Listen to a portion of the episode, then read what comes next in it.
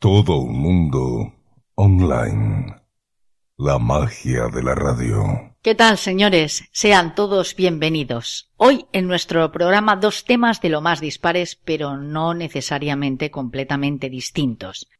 De una parte, Manuel García, un joven al que ya conocimos en su momento, pretende invitarnos a un acto previsto para el día 23 de octubre de este mes de lo más colorista y valenciano. Manuel se nos presentó un día como el presidente de la Asociación Cultural Lorta o lo que es lo mismo, presidente de la Asociación Cultural de la Huerta. De sus profundas raíces valencianas dimos cumplida cuenta en uno de nuestros programas.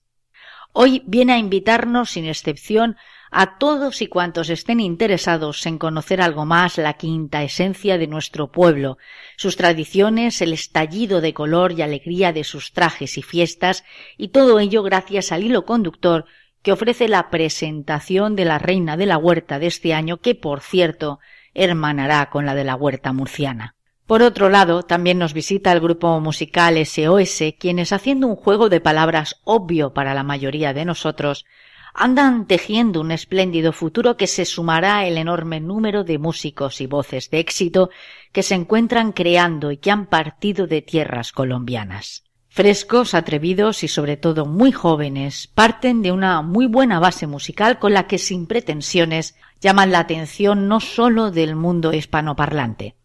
Gracias una vez más por acompañarnos y sobre todo escucharnos, claro está. Ya saben, esto es Tomando el pulso. www.todoelmundoonline.com ha nacido para unir países, culturas, estilos de vida. Esta sí es la radio que une corazones. Todo un mundo online.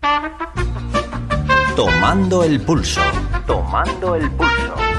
Con Carmen Fons.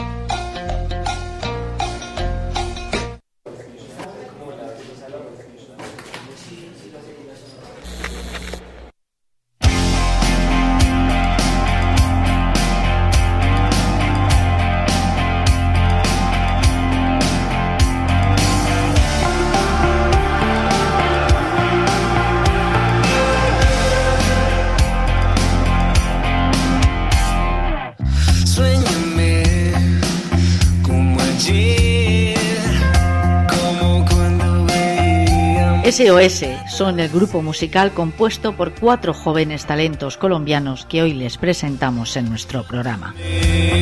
El sonido no podemos decir que sea excelente, pero ya saben ustedes de las limitaciones técnicas que suponen la distancia e Internet. No obstante, con todo hemos considerado que merecía la pena conocerlos algo mejor y brindarles a su vez la oportunidad de dar a conocer su música.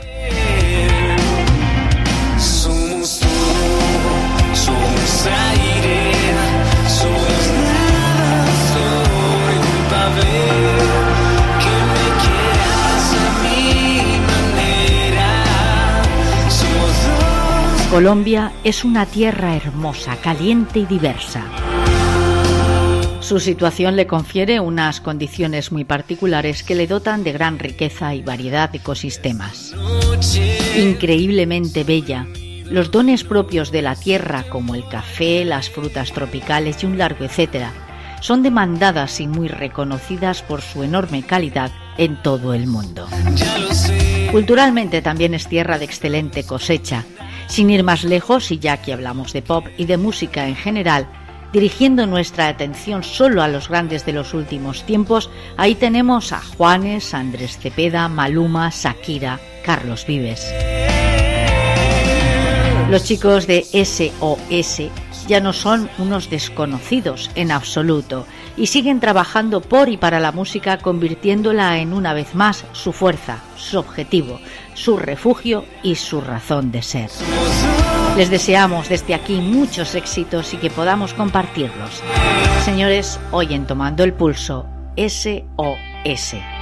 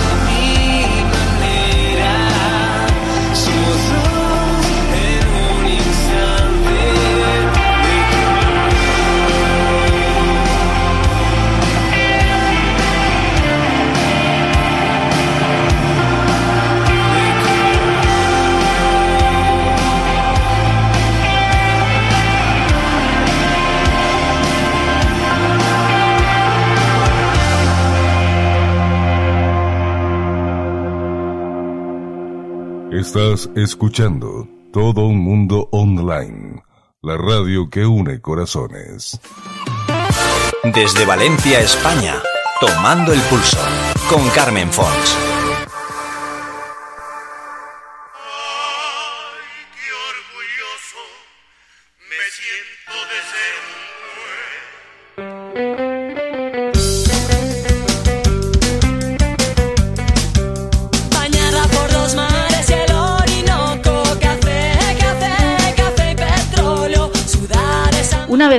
Nos vamos al otro lado del charco, al otro lado del Océano Atlántico. Nos vamos a Colombia para conocer a SOS. Tenemos para ello y con nosotros a Eduardo Barrera y Francisco Porras. Amigos, Eduardo, Francisco, Francisco, Eduardo. Buenos días acá en Colombia. Muy buenos días, ¿cómo están? Bien, hechas, las presentaciones así muy a grosso modo, les voy a explicar que SOS, como ya hemos comentado, eh, nace, surge, se radica su realidad diaria en Colombia, que hoy tenemos solo a dos de sus componentes por las dificultades, entre otras cosas técnicas, que representa una entrevista de estas características, aunque saben que lo hemos hecho en otras muchas ocasiones en la pasada temporada, y que tenemos por esa razón no a los cuatro, sino tan solo a dos de sus componentes. Eduardo, tú mismo, ¿cuál es tu función dentro de SOS? Bueno, Carmen, yo soy guitarrista, eh, hago parte de la composición musical y también de la gestión que tiene que llevar una banda independiente como lo es SOS. Eh, y también pues un componente, llamémoslo así, personal, y es que nuestra banda está muy formada con, lo que es como la amistad, como el compañerismo y la camaradería que tiene un, grupo. Entonces, eso también es como un aporte que, que tenemos entre todos en el grupo. Francisco, tú eres el vocalista, tú eres la voz, la presencia, el que de alguna forma no se da el paso al frente, ¿no? Cuando hablamos del público. Eh, ¿Cómo definirías, o definiríais en definitiva? Contesta tú primero, Francisco, si no te importa vuestra forma de interpretar la música. Quizás no es el momento para pedirte perdón. Quizás el mundo ahora nos pintará de otro color. Quizás no quede tiempo para estar dudando, amor. Bueno, creo que es algo, digamos, poco sentimental, personal, algo que te sale como en el momento del corazón. Digamos, pues he tenido la experiencia de que pues, personas canten las canciones que, que en algún momento de mi vida escribí, pues con alguna historia que me ha pasado. Y siento que al momento de llegar a esa interpretación, es tener como esa conexión con el público y darle el sentido a la letra mediante pues el sentimiento, ¿no? Sobre todo lograr transmitir lo que tú escribes. Eh, creo que ese sería un buen punto de partida para una buena interpretación. Debemos entender entonces, Francisco, que las letras son tuyas. Eh, digamos que llego con la idea, pero pues como siempre es un trabajo en equipo, los chicos también siempre llegan con ideas de letras, entonces a la final eh, logramos como compilar todo de la mano de nuestro productor musical, que pues él es el que recoge pues todas las ideas de todos y, y como que les lleva a un solo camino. Entonces, pues sí, digamos, eh, he llegado con, con, historias de vida, ¿no? A los chicos y, y de ahí han surgido canciones. Veréis, cuando uno tiene la oportunidad, como tiene servidora, de tocar todo, todo el tiempo, todos los días, de una u otra manera, de una forma muy viva, muy vívida y muy directa la realidad del mundo de la música, sabe que este no es el mejor momento. Por tanto, no es difícil llegarse a imaginar, ya que en España las cosas no pintan bien para la mayoría de los músicos, o al menos tienen que hacer un, un esfuerzo añadido que en Colombia no será mucho mejor, me imagino. Sí, pues la situación actual no ha sido muy fácil con respecto a la música. El año pasado fue un año muy difícil para, para todos y, todo el gremio de la música.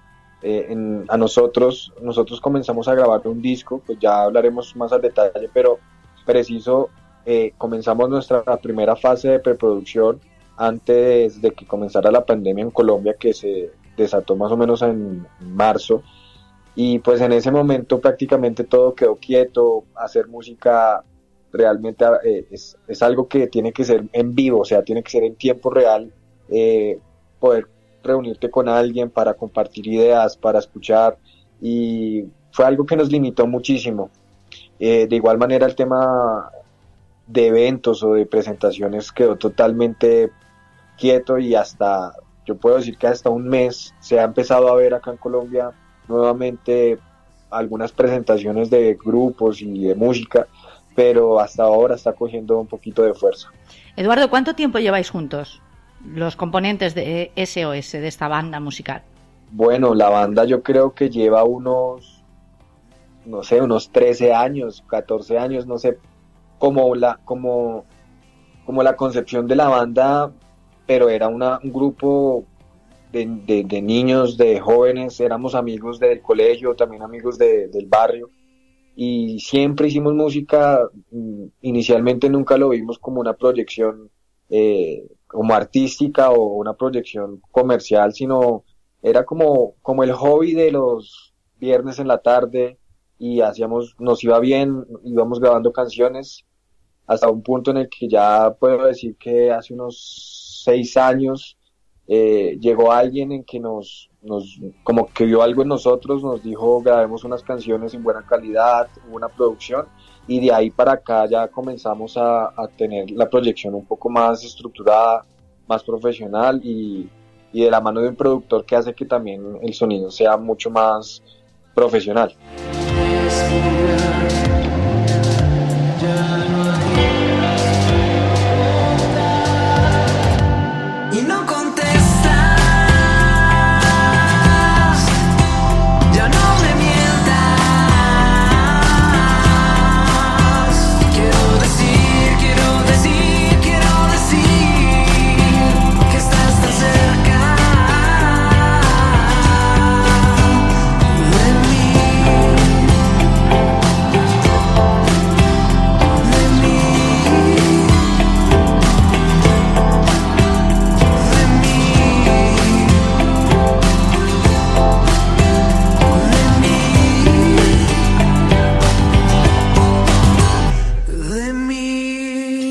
Último de vuestros trabajos se llama Somos Aire, de hecho hay un making of que está funcionando, bueno, relativamente bien, lógicamente en YouTube, en el que se puede ver un poco cuál ha sido la labor, eh, cómo se ha desarrollado la parte creativa de ese vídeo, ¿no? Promocional de este tema musical. Pero previo a esto, vosotros tenéis, lógicamente, durante esos 13 años un trabajo, y además un trabajo importante, es de suponer.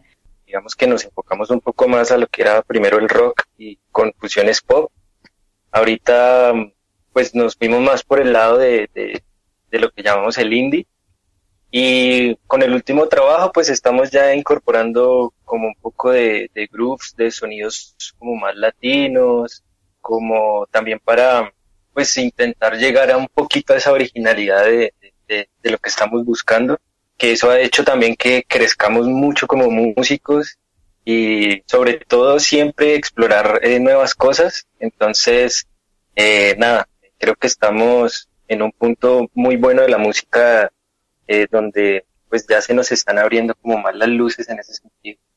Ya hemos dicho que SOS se nutre de cuatro personas, cuatro jóvenes, sois todos chicos, con edades comprendidas más o menos. ¿Qué, ¿Cuál es vuestra edad? Esa horquilla de edad en la que nos estamos moviendo. Bueno, eh, nosotros estamos en entre los 28 y 30 años aproximadamente. Eh, yo tengo 28, Pacho, Francisco. Acá en Colombia a los franciscos les decimos Pacho. Eh, entonces, 29 años. Eh, y nuestro otro compañero también tiene 28 años, estamos en ese rango de edad, claro. Podríamos decir entonces que habéis prácticamente crecido juntos, es decir, habéis empezado muy jovencitos, es obvio, prácticamente adolescentes y habéis alcanzado ya cierta solvencia ¿no? dentro de la juventud, pero ya os estáis acercando a una edad, una etapa de vuestro, vuestro tiempo como seres humanos, pues algo más evolucionada. Ya les hemos dicho que son cuatro componentes, repito, de SOS. Hoy solamente tenemos la oportunidad de conocer en voz a Eduardo y a Francisco. Eh, ¿Quiénes son las otras dos personas? ¿Quiénes son los otros dos componentes? Bueno, el otro, otro compañero es Oscar Camargo. Él es el otro guitarrista y él también toca eh, piano, teclados. Y está Steven Ortiz, que él es el bajista del grupo. Eh, también hace mucho lo que son las segundas voces. nosotros no tenemos como un baterista oficialmente, no solo somos los cuatro como tal.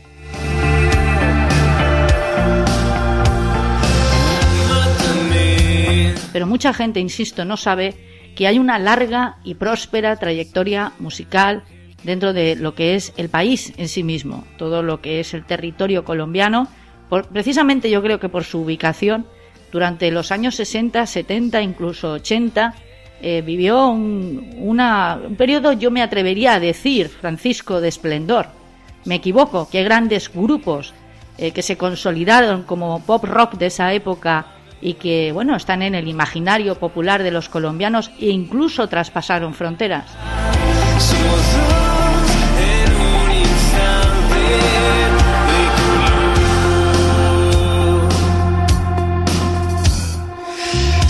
Sí, ¿no? Y tenemos pues grupos como Aterciopelados, ¿no? Como The Mills, como eh, Kelly Canova, Televit, bueno, ahorita muchos grupos que digamos han crecido o como que hemos tenido pues trayectoria similar.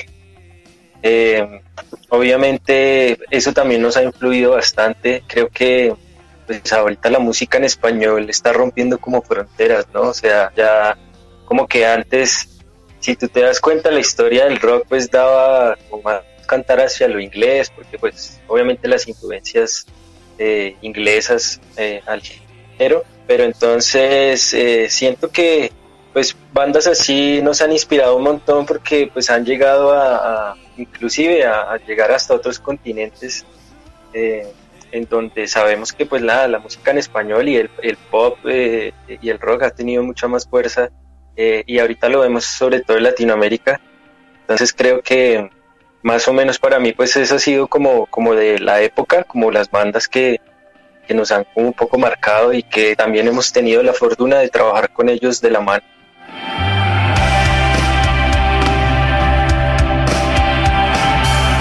Eh, ¿Cuáles son vuestras aspiraciones? Exactamente, quiero decir con esto. No que tengáis, eh, digamos, un ah, objetivo de conseguir mucho dinero, mucha fama, mucha popularidad. La gente a veces no lo hacemos todo, ¿verdad? Por un éxito crematístico. A veces hay un componente más emocional que otra cosa. Exactamente, no sé, ¿qué es lo que a vosotros os gustaría que pasara con ese o ese, con un pasado ya, con un pasado ya y además unas firmes raíces y espero un futuro espléndido? Bueno, yo creo que la más importante, pues bueno, a, nivel personal, eh, creo que, es la gente cante mis canciones, cante lo que hemos hecho con todos los muchachos de la banda. E independientemente de si hay dinero o no, eh, es como ese reconocimiento a tu trabajo, ¿no? A tu esfuerzo. Eh, y, lograr poder transmitir eso a alguien, ¿no? Eh, que pues sé que nos ha pasado, pero pues no a gran escala, pero si hay personas como que, hey, escuché tu canción y se la dediqué a tal persona, ahora somos novios, o gracias a ustedes como que eh, tuve un escape en la música y creo que eso a gran escala eh, sería para mí el mayor premio que podemos tener como músicos. obviamente, pues lo que venga, ¿no? Si viene dinero, pues súper bien, si viene fama también, pero creo que lo más importante es lograr mover a la gente, ¿no? Con, con, con, lo que tú haces, con lo que tú escribes y, y con lo que interpretas. Habéis hablado de ese éxito, ¿no? Que se produce no solamente en Colombia, sino en, toda Hispanoamérica de la música en castellano, de la música en español. En general, estamos hablando con SOS, pero son otros muchos los grupos que a lo largo de estos, de estas últimas décadas, eh, pues han tenido precisamente ese éxito floreciente y que ha arraigado con fuerza, ¿no? En el imaginario popular. ¿Creéis que eso va, a ser una cosa que va a continuar, que va a ir en progresión Eso creo que también debería ocurrir en España, ¿no? ¿Conocéis muchos, muchos eh, cantantes españoles? ¿Conocéis grupos musicales españoles realmente? ¿Os interesa lo que acontece en Europa? Este camino es como un libro abierto. Sí, realmente eh, el tema de la, de, la música en español o, en llano es una música que en este momento vemos que tiene una influencia muy fuerte en la, musicalidad actual, contemporánea. Se ha visto un poco más en lo que es el tema urbano, lo que muchos llaman reggaetón o, o variaciones de este tema urbano pero eso de cierta manera es algo positivo porque ha logrado tener como una influencia de lo que tú comentabas hace un, hace un rato de, de, la, de los años 80, 90, en donde la influencia era como a la inversa, la música en inglés era la que influía mucho lo que era Latinoamérica, también el tema de España, y muchas bandas eh, creaban su sonido partiendo de estos grupos que estaban en su momento en su esplendor. Actualmente la, la, cosa es como un poco diferente porque ahora se ve como muchos grupos eh, de, en español, en parte urbanos, están ahora eh, influyendo a muchos de estos eh, grupos o, música en inglés a, hacer como estas, estos feats, esos remix y esas colaboraciones en los cuales ya empiezan a, a intervenir muchos sonidos eh, latinos, en este caso digamos de esta zona, y eso es algo muy positivo porque ya no es a la, a la inversa. Y digamos de España, sí, nos gusta mucho, digamos que eh, hay varios grupos en que nos, nos, han llamado la atención y de hecho se me viene uno a la cabeza que no sé si lo conozcas, uno que se llama Isal, eh, es un grupo español nos gusta mucho, de hecho hace un tiempo tocábamos un cover de ellos acá en Colombia y pegaba muy bien. Entonces, ese es como uno de los grupos que más nos gusta, digamos, actualmente de allá. Uno se da cuenta, o una en este caso, se da cuenta de lo mayor que se está haciendo cuando hace referencia a algunas cosas. Y claro, eh, yo voy mucho más atrás en el tiempo, porque veréis de lo que yo me estaba, estaba sobre todo en mi mente, en ese momento crucial en el que he hecho ese comentario, es que durante muchos años, cuando un español triunfaba aquí en España, un cantante se entiende, o una cantante, bueno, pues el, el hecho de cruzar el charco, como se suele decir vulgarmente y con todo el cariño, representaba ni más ni menos que un éxito añadido ¿no? a toda su carrera, un éxito además de vital importancia, grandísimo. Tanto es así que seguro sonarán, aunque solamente os suenen porque sois demasiado jóvenes quizá, Rocío Durcal, eh, Juan Bau, eh, muchísima gente, incluso el desaparecido tristemente relativamente joven Nino Bravo, grandes figuras de la música española de allá de los años 60, 70, que marcaron un antes y un después dentro de la música en, en, español, precisamente como vosotros estáis haciendo referencia, Bruno Lomas, no sé, se me ocurren tantos y tantos, Camilo VI, que incluso se asentaron, eh, más cercano en el tiempo, Julio Iglesias, por ejemplo, Quiero deciros que siempre ha habido un vínculo muy estrecho, muy especial, y parece que últimamente, en los últimos años, el reggaetón se ha apoderado un poco de esa, de esa tendencia musical maravillosa que acompaña a tantos y tantos países hispanoamericanos y que, como de alguna forma vosotros, creo, a través de vuestra música estáis intentando reivindicar, debería posicionarse en primer lugar. Así es. De todas maneras, sí, hay varios de las artistas que, y cantantes que mencionabas que sí son como eh, reconocidos en, la mente de uno, probablemente algunas canciones te, las escucha uno y uno dice, no, la conozco, sí la conozco.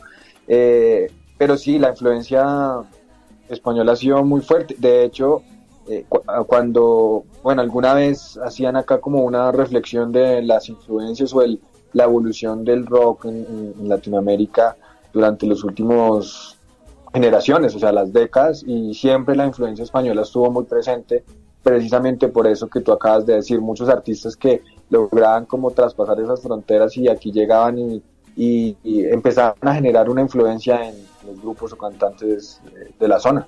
O sea, a tal punto que, por ejemplo, cuando Julio Iglesias, pues es un, es un artista a nivel mundial, es un artista que lo conocen hasta en, no sé, países eh, como habla inglesa, como Estados Unidos, donde también gente los distingue por el alcance que tuvieron tan grande. Así es, así es. Somos millones, como solemos decir en nuestra emisora, y queremos sentirlos. Me refiero a la gente que hablamos español. Bien, ¿de dónde viene ese OS? Puedes intervenir, Eduardo, Francisco, cuando, cualquiera de los dos puede contestar. Yo dejo la pelota en vuestro tejado para que os repartáis un poquito la función. ¿Quién inventa, quién, quién crea, quién, quién idea este nombre, SOS? Todo. La manera de hacer radio que cambió la radio. Todo el mundo online.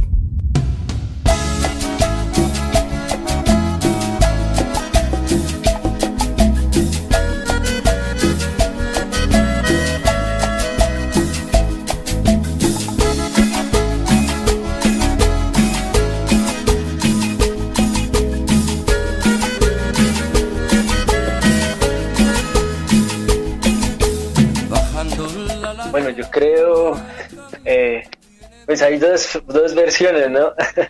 Digamos, la, la, la, banda comenzó, pues como te decía Luis Eduardo, desde el colegio, desde que nosotros teníamos unos 15 años que empezamos a hacer música. Eh, de ahí pues como que nos empezaron a salir conciertos, sí, como toques pequeños y, y bueno, en la búsqueda de un nombre pues rápido como que escogimos SOS, ¿no? Eh, digamos pues para poder cumplir con esas fechas de, los conciertos. Pero más adelante eh, nos dimos cuenta que pues no simplemente era un nombre, sino que tenía un, fondo, ¿no? Un significado que, que, que, puede entenderse como una ayuda en la música, ¿no? Como eso es lo que a, a, la final decimos como SOS es una ayuda, un rescate, como una salvación que tú puedes tener al momento de escuchar la música y creemos que con nuestras canciones pues puedes sentirte identificado y, tener ese escape, pues esa, esa, esa, ayuda musical con nuestras canciones. Eh, entonces, básicamente creo que así es eh, pues el enfoque que le hemos dado al nombre de COS. Estás escuchando a Carmen Fons en todo un mundo online. Esto es Tomando el Pulso.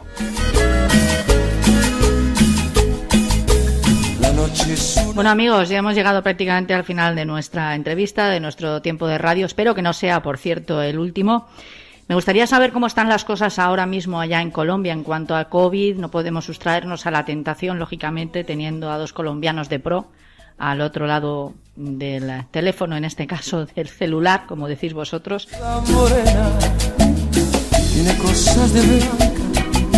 Bueno, pues aquí en Colombia, pues la situación digamos que está normal. ¿Por qué digo normal? Porque no está ni tan bien ni tan mal. Eh, últimamente, hace unos meses hubo acá una situación como de protestas por, por tema de reformas económicas, por temas de situaciones y eh, opiniones que genera el gobierno. Entonces, pues fueron como un, una, una, temporada hace unos meses como importante aquí en Colombia porque hubo muchas manifestaciones, mucha eh, opinión por parte de la comunidad estudiantil, de las comunidades jóvenes, de las comunidades indígenas, ¿sí? Pero pues digamos que cuando uno lo analiza como en una connotación histórica de lo que esto representa, pues es algo como que siempre sucede en diferentes países, en diferentes épocas, siempre un, un, un pueblo, una nación está constantemente eh, reconstruyéndose, replanteándose muchas cosas, entonces pienso de una manera personal que esto es como algo necesario y normal dentro de cualquier sociedad. Eh, asimismo, digamos que Colombia ha sido muy estigmatizada con el tema del narcotráfico, con el tema de la delincuencia. Eh, digamos que actualmente la situación está mucho, mucho mejor, ya lleva por lo menos unos 10 años en que la cosa cambió, eh, la situación ya no es, eh, digamos que ya es un país en el cual tú puedes desplazarte desde punta del norte hasta el punta del sur sin ningún tipo de preocupación. Eh, la gente antes hablaba de las guerrillas, esto es algo que ya no existe. Entonces, eh, pienso que ha, sido un, desde un punto de vista general con la opinión internacional, porque yo he tenido la oportunidad, digamos, de salir del país en varias ocasiones, eh, esa opinión internacional que se tiene o que se tenía con base a lo que ha sucedido en la historia de Colombia, comparándola actualmente, el país ha mejorado muchísimo y es un lugar muy diferente y pues con muchos cambios. Hay muchas cosas que mejorar, pero eso es lo que yo considero de, la situación ahora de nuestro país. Un país enormemente hermoso, con una tradición turística interesantísima que cada vez ¿no? se proyecta más hacia el exterior y eh, cultísimo. Me consta que el colombiano es gente inquieta y que se preocupa mucho de su formación. Francisco, ¿quieres añadir algo más a lo dicho por Eduardo?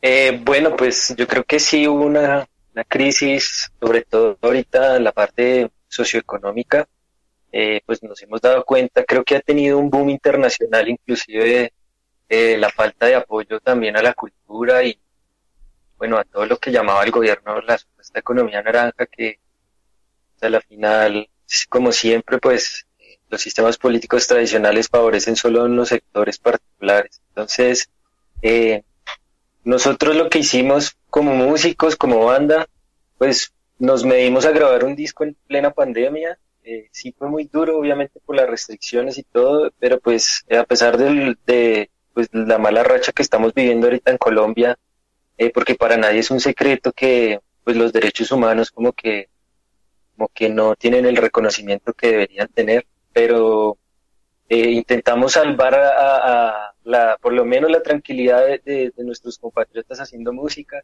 y, y bueno, un reto, pero pues eh, creo que la logramos. Eh, espérense, el otro año va a salir un producto increíble. entonces, si, si el destino lo quiere así, yo creo que pues ya el país va a mejorar mucho más, vamos a tener como más horizontes y, y todo está en tener buena actitud, buena vibra y, seguir con la música.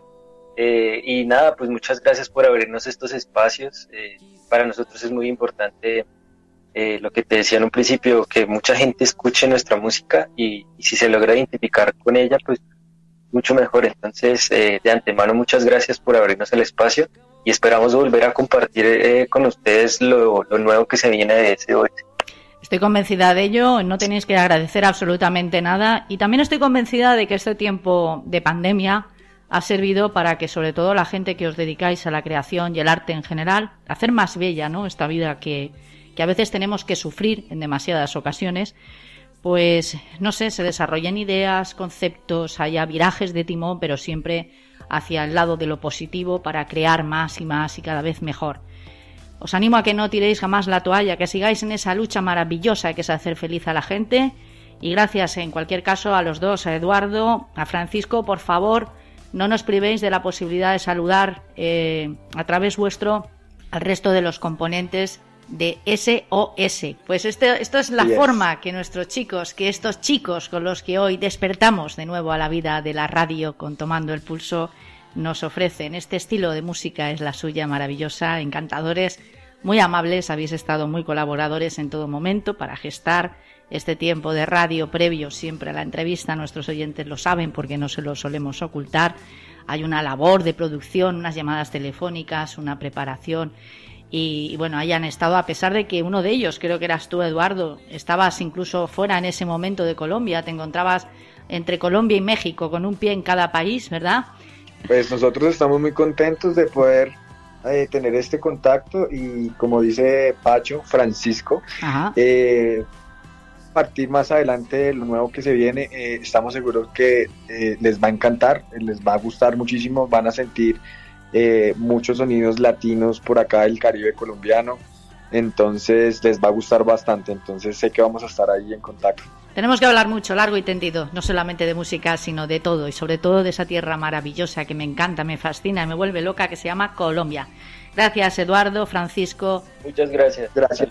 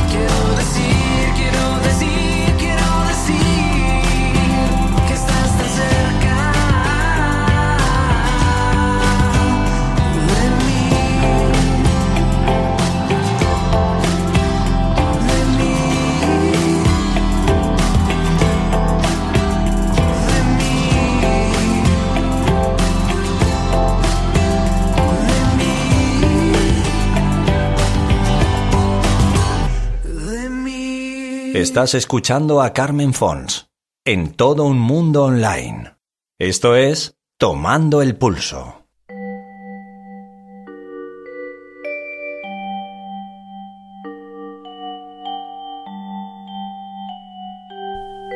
La huerta valenciana no es solo terreno, tierra al fin y al cabo en la que cosechar o recolectar productos de una excelente calidad y reconocimiento internacional. La Vega del Turia, la huerta que circunda y aún circula por algunas vías de nuestra querida metrópoli, reviste de identidad e importancia al pueblo valenciano. Su amor férreo y profundo a la tierra entronca directamente con su consagrar generación tras generación vidas enteras a este menester. Su profunda y armoniosa hermandad con el labrador conviviente con las vicisitudes del terreno, del clima. De la huerta salen los frutos que visten las mesas de medio mundo. Muchas de las experiencias culturales asignadas a lo mediterráneo conviven con esta amable climatología propia en la que se dan inviernos suaves y veranos cálidos. La huerta y todo lo que de ella proviene y representa huele a infancia, a tierra mojada, a tardes a la fresca adornadas por la suave brisa del mar Mediterráneo. A perfume de azahar, de jazmín, a estallido primaveral de colores en la paleta de sus rebosantes campos de flores.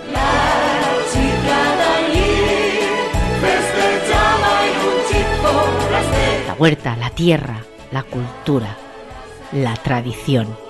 Manuel García Pardo, hoy en Tomando el Pulso.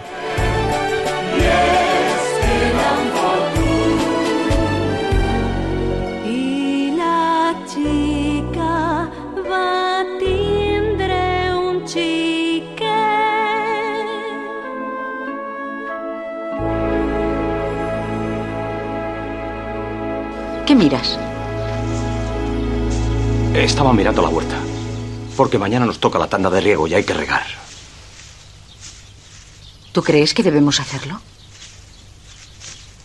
Hay que regar porque la tierra no entiende de disgustos. En alguna que otra ocasión les hemos hablado este, en este nuestro programa, en tomando el pulso de las excelencias de esta tierra maravillosa, donde nosotros, por otra parte, estamos físicamente enclavados.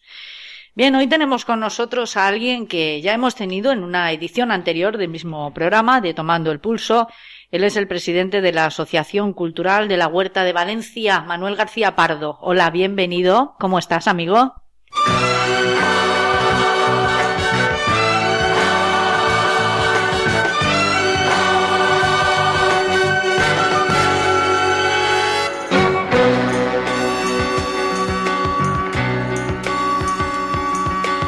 Tierra tiene palmeras. Hola, muy buenas tardes, muchas gracias y, aquí estamos eh, pues preparando de pleno pues muchísimas cosas, muchos proyectos de la Asociación Cultural de la Huerta de Valencia. Ahí es donde yo quiero ir a parar. Esa es la razón precisamente por la que eh, Servidora se ha puesto en contacto con vosotros, porque el día 23 de octubre, es decir, dentro prácticamente ya de unas semanas, se va a llevar a cabo un evento que es importantísimo para quienes somos amantes no solo de la tierra valenciana, sino especialmente protectores ¿no? con la huerta, y ya no te digo nada con las tradiciones y las fiestas valencianas. ¿Qué es exactamente lo que se va a llevar a cabo, dónde, a qué hora y cómo, Manuel? mi tierra, mi tierra.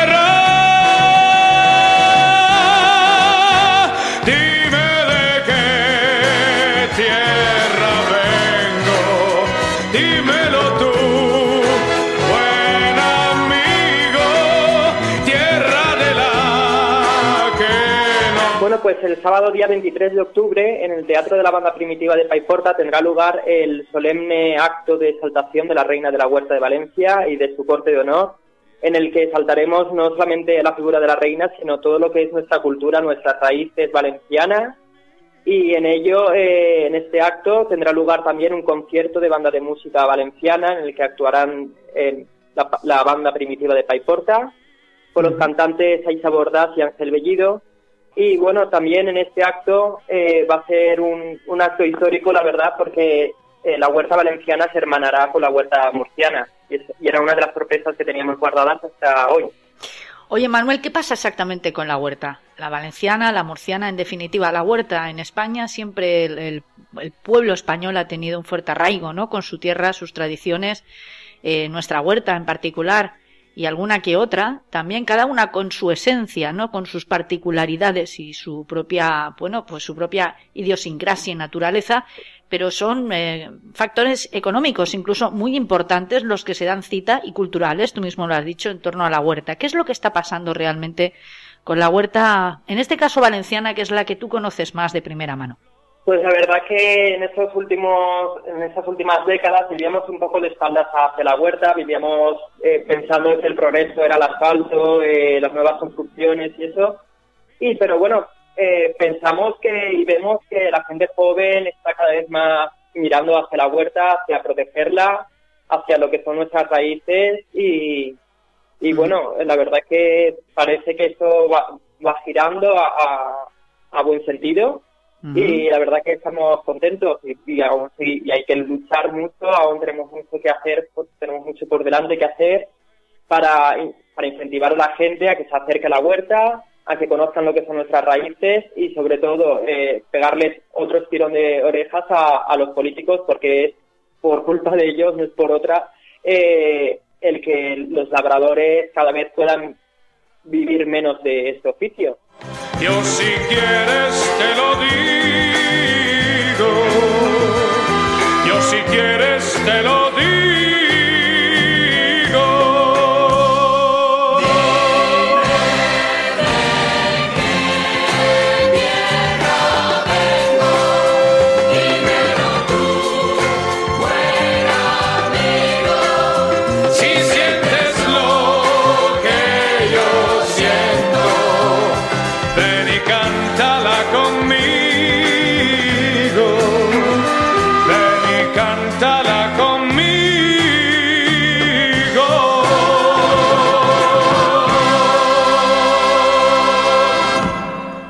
la, cultura de la huerta, porque es una cultura, en definitiva, no solamente se basa ¿no? en el cultivo de productos eh, bueno, propios del terreno. Incluso algunos pues, nos llegan de tierras eh, al otro lado del Océano Atlántico, donde nosotros tenemos una gran repercusión y grandes amigos. En su momento, cuando se conquistó América, cuando se conocieron aquellas tierras, se trajeron algunos de aquellos productos a España y en particular en la tierra valenciana también se han cultivado con, con gran éxito eh, para regocijo además de los paladares más exquisitos de toda Europa y me atrevería a decir de gran parte del mundo. Pero bueno, decía yo que la cultura de la huerta es algo más que plantar, algo más que recolectar, algo más que cuidar lo que los agricultores, los yauradores, que nosotros los yauraors, que nosotros decimos en valenciano, se ocupan, ¿no? de plantar. La cultura de la huerta también está muy enraizada y muy entroncada con la cultura del pueblo valenciano.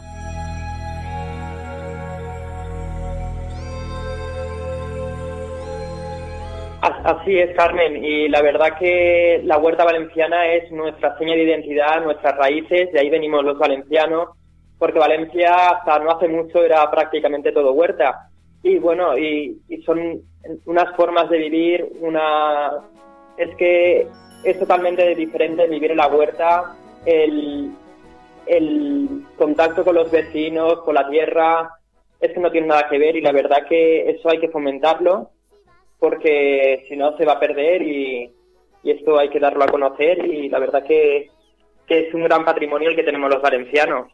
La huerta, como tú bien dices, no es solamente patatas, pimientos y, demás, sino es una forma de vivir, unas fiestas, una indumentaria, una forma de hablar, eh, es tanto una música, es, es todo, es nuestra esencia, nuestra arquitectura, es nuestra historia, Carmen. No en vano, no en vano, Manuel, vosotros trabajáis codo a codo, hombro a hombro con instituciones, organismos, eh, asociaciones culturales que registran, recuperan y eh, revierten al pueblo, al público valenciano en este caso, muchas de las eh, tradiciones, de las costumbres que forman parte del costumbrismo de nuestro pueblo, que de otra forma probablemente hubieran desaparecido. Sí, la verdad que desde la Asociación Cultural Horta y gracias a los festeros que me rodean, y, otras entidades que colaboran con nosotros, eh, esto, esta gran labor se va llevando adelante después ya de muchos años, la verdad, pero es una intensa actividad la que tiene la Asociación Cultural Horta en, en promover, en recuperar, en investigar todo lo que son nuestras tradiciones de la huerta valenciana. Lleváis muchos años ya en marcha como asociación al frente de los amigos, miembros, socios de esta entidad cultural, de esta asociación cultural. Tú mismo, Manuel, así, te hemos presentado como el presidente. Y durante este tiempo yo me imagino que habrás tenido la oportunidad de hacer un balance. Eh, ¿Cuál es la conclusión, en definitiva, después de tantos años en marcha? Porque tú empezaste muy joven con este, con este abanderar, ¿no? La, la naturaleza de la propia huerta valenciana a través de la asociación, defender sus derechos, sus intereses, lo que representa para el pueblo valenciano. Y me imagino que a estas alturas ya te habrás hecho una valoración general, ¿no? ¿Qué se puede esperar de un futuro más o menos inmediato? ¿Cuál es, es el recorrido que ha seguido la asociación hasta dónde os ha llevado? No sé, como presidente, ¿qué podrías decirnos de la asociación cultural, de sus socios, de aquellas personas que abanderan un poco los intereses de nuestra tierra? Desde Valencia, España, tomando el pulso, con Carmen Fons. Desde España para el mundo, todo un mundo online, la radio que nos une, la radio de todos. Pues la verdad que después de muchos años, ya vamos camino de 14, 14 eh, años muy intensos, eh, entre ellos han habido mucha mucha pelea de para poder conseguir pues lo que por lo que luchamos, por lo que defendemos, nuestra tierra, nuestra Valencia. Estamos viviendo una situación política que, la verdad que está eh, destrozando nuestra cultura y, y la verdad que es una gran lucha la que llevamos adelante por, por esto. La verdad son muchas trabas las que tenemos para poder hacer algún acto, para poder asistir, por ejemplo, que la reina de la Huerta de Valencia ofrenda sus sus flores, sus productos de la huerta valenciana, nuestra patrona. Tenemos problemas hasta para eso. Pero la verdad que eh, lo que nos llevamos es el, el, la satisfacción del poder seguir luchando por nuestra tierra, que hay que continuar para poder seguir llevando adelante nuestra esencia, que no se pierda, y que la verdad, pues, es que la damos todo por Valencia y es nuestro orgullo, el, lo hacemos todo por corazón. Y eso es con lo que nos quedamos y, la satisfacción de la gente que viene a visitar nuestros actos. Con eso nos quedamos, de verdad, y a por muchos años más y la ilusión no decae.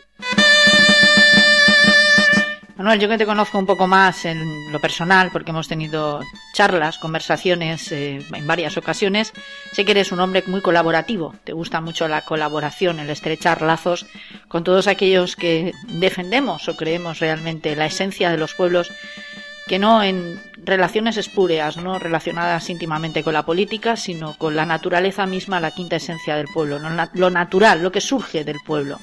Em, dentro de eso que tú y yo estamos hablando, ¿no? dentro de, este, de esta amalgama de opciones, de posibilidades que además es riquísima, ofrece la tierra valenciana en cuanto a cultura y tradición, ¿qué destacarías tú? Obviamente las fallas es un factor importante, además eh, convertidas en patrimonio eh, inmaterial de la humanidad, promulgado por la UNESCO, eh, la paella valenciana, me imagino, conocida también en todo el mundo, aunque la gente no sabe todavía situar Valencia exactamente en un, en un mapa, pero en fin, ¿qué le vamos a hacer? Poco a poco, tiempo al tiempo.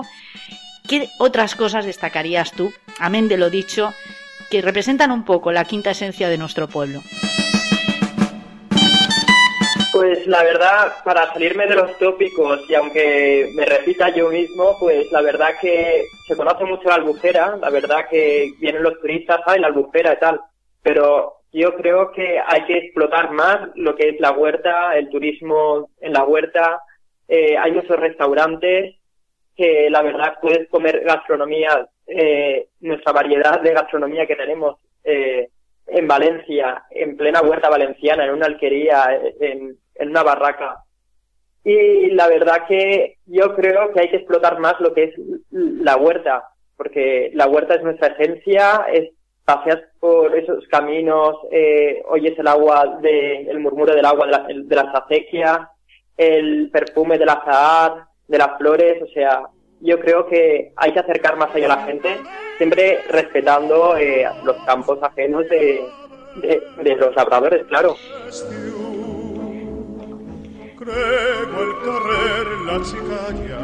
Tú sabes perfectamente de lo que estás hablando porque eres un hombre de tierra, eres un hombre de la huerta, orgulloso y honorable, ¿eh? amante de la huerta valenciana.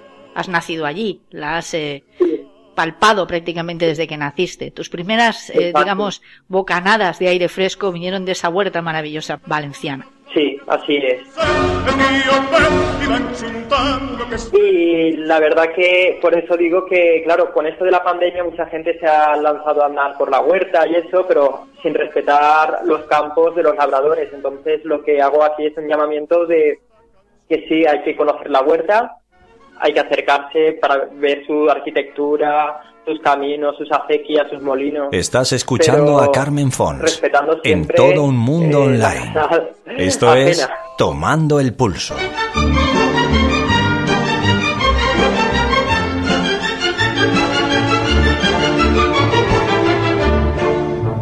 Era un huerto alegre, Sí, pues hago un llamamiento para eh, todo aquel que quiera acercarse a conocer lo que son nuestra cultura, nuestras raíces, pues qué mejor que el acto del sábado 23 de octubre, en el que vamos a, dar una pincelada de todo lo que es nuestra esencia valenciana, de nuestra huerta, de nuestra música, de nuestra indumentaria, de, nuestra, de nuestro arte, la verdad. Y pues ese día es un buen día para acercarse con la familia a, a ver este acto. Y bueno, también nos pueden seguir desde las redes sociales en Facebook, Instagram y Twitter como Asociación Cultural Lorta en valenciano y, allí pues también nos pueden seguir y, nos pueden escribir y para cualquier cosa les podemos atender y, así porque la verdad no solamente hacemos el acto de, de saltación de la Reina de la Huerta, sino hacemos mucho durante todo el año. Por ejemplo, ya estamos preparando el 8 de diciembre la fiesta patronal de la Huerta, que es la Inmaculada Concepción. Y, y bueno, esta fiesta cada año se hace en una pedanía diferente de la Huerta Valenciana, y a la que prácticamente la pedanía participa, toda la pedanía participa en este evento y, lo hacemos siempre abierto a todo el mundo en la calle. O sea, también les animo a que vengan a este acto a conocerlo y, verán la esencia de Valencia en, el corazón de la huerta. Además, eh, habéis tenido la precaución o la inteligencia de tener un mantenedor este año de excepción. En cuanto a lo del 23 de octubre, ¿me equivoco? No, es el colaborador del programa de televisión española Aquí la Tierra, eh, José Manuel La Huerta. Y la verdad que, bueno, él está encantado, pero nosotros, bueno, estamos que cuando nos dijo que sí, ni nos lo creíamos, porque estamos súper contentos de que alguien tan arraigado a la tierra, a la huerta y eso sea nuestro mantenedor del, acto. Y la verdad que, bueno, vino a Valencia desde Madrid, le enseñamos una típica alquería de la huerta valenciana, eh, los productos de la huerta, las herramientas, eh, nuestra cerámica, todo. Y bueno, se quedó prendado también, se enamoró de nuestra tierra y bueno, está deseoso también de, participar en este acto y nosotros encantados de escucharlo. Pues fíjate lo que son las coincidencias que hasta el apellido acompaña. Eh, amigo Manuel, Manuel García Pardo, muchísimas gracias de nuevo por atendernos. Ahora sí que sí, te decimos hasta pronto. Esto nunca será un adiós, ¿eh? pero sí un hasta pronto y eh, nos vemos, nos vemos si no pasa nada el próximo 23 de octubre en Paiporta. Gracias, Manuel García. Muchas gracias, Carmen, una vez más por apoyar toda nuestra labor que hacemos y dar a conocer a todo el mundo lo que son nuestras raíces valencianas. Muchas gracias, Carmen.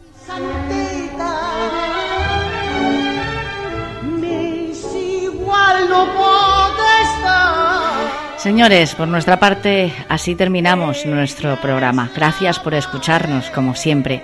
Les invitamos a que nos sigan y estén atentos a nuestra programación.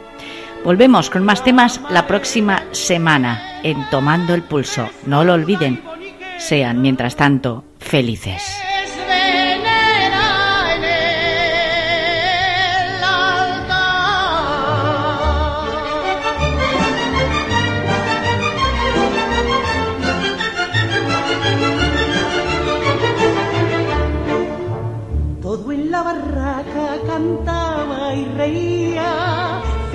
Artista amo a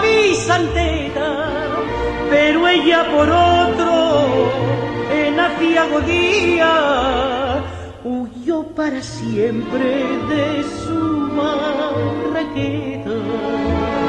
Él quedó tan triste que aquel mismo año al salir su virgen en la procesión, recordando al verla su cruel desengaño, quiso destrozarla gritando traición. Se paró la gente, cesaron los cantos, insultó a la virgen en su frenesí, más pronto rendido, vencido, humillado,